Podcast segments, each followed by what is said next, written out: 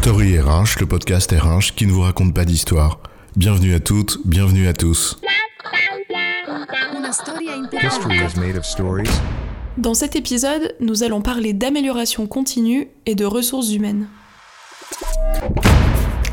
C'est vrai que pour certains, s'améliorer, c'est pas si difficile, vu d'où ils partent. Mais s'améliorer en continu, à la manière de Sisyphe, qui roule indéfiniment sa mousse, qui ne pousse pas pierre, c'est une autre histoire. On dit souvent que le plus dur, ce n'est pas d'atteindre le sommet, mais d'y rester. Bon, pas pour les alpinistes ou les cyclistes, tu me diras. Mais le défi ultime, c'est bien cette idée de progrès constant. Tu te rappelles la maxime travailler plus pour gagner plus? Bah là, c'est autre chose, c'est mieux. C'est travailler sans cesse à faire mieux. Et ça concerne tout le monde. Et la fonction RH aussi. Alors, amélioration continue et RH, c'est quoi l'histoire? S'il y a bien un domaine qui a fait l'objet d'une multitude de méthodes et d'outils, c'est bien celui de l'amélioration continue. Celui qu'on a popularisé l'esprit, la philosophie, c'est le professeur Edward Deming. Ah, la fameuse roue de Deming. Ce n'est pas la pierre de Sisyphe, mais ça roule quand même. Le cycle PDCA. Plan, Do, Check and Act. Bon, en soi, quoi de plus évident? Bah oui, tu vois ce que tu vas faire, tu le fais, tu vérifies si ça a donné les résultats que t'espérais, et tu corriges le tir pour t'améliorer. Donc tu recommences le cycle au début, tu repars sur le P, d'où l'idée de la roue. Cela mobilise tout un tas de méthodes et d'outils qu'on a toutes et tous croisés au moins une fois dans sa vie professionnelle. Des méthodes d'ordre général qui viennent le plus souvent du domaine de la qualité, comme le système de management de la qualité de la norme ISO 9001, par exemple. Qui n'a en effet pas entendu parler de lean management impliquant des méthodes comme la méthode Kaizen, la méthode des 5S ou de Six Sigma avec ses yellow, green and black belts?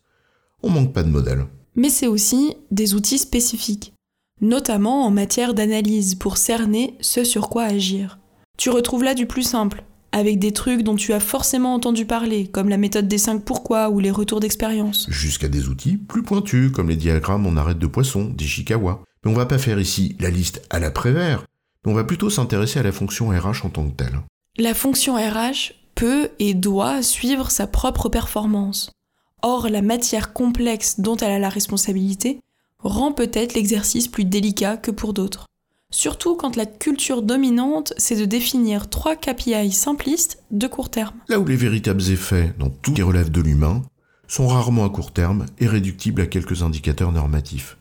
D'ailleurs, c'est là où les tableaux de bord équilibrés, les balances scorecard de Norton et Kaplan, peuvent tout à fait constituer une approche utile et pertinente. Prenons un exemple simple. Si tu veux améliorer ta performance globale en matière de recrutement par exemple, tu peux travailler sur ton processus en tant que tel, mais tu peux aussi travailler sur ta marque employeur. Les deux démarches y concourent. Et puis tu peaufines. À chaque nouvelle amélioration, tu observes les résultats obtenus et tu rempiles. Bref, l'esprit de la démarche reste le même, comme les outils que tu mets en œuvre. Presque tous peuvent être appliqués. Mais commence déjà par disposer d'indicateurs et de données objectives sur ce que tu fais. En n'oubliant pas que des indicateurs ne font qu'indiquer. Donc t'invite à creuser, à analyser. Fais aussi des retours d'expérience systématiques et structurés par exemple.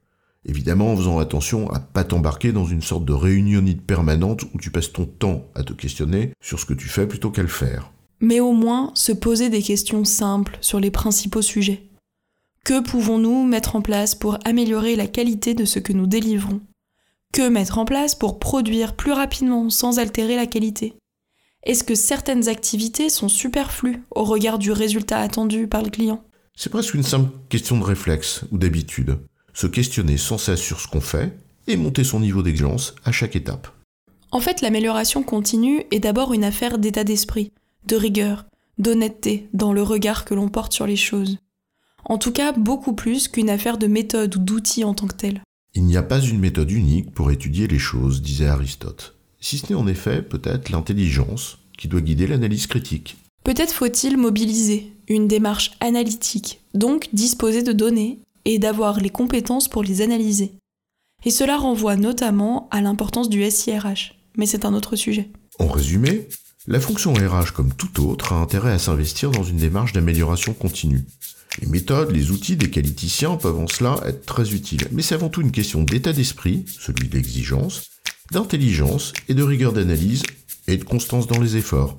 J'ai bon chef? Oui, tu as bon, mais on va pas en faire toute une histoire.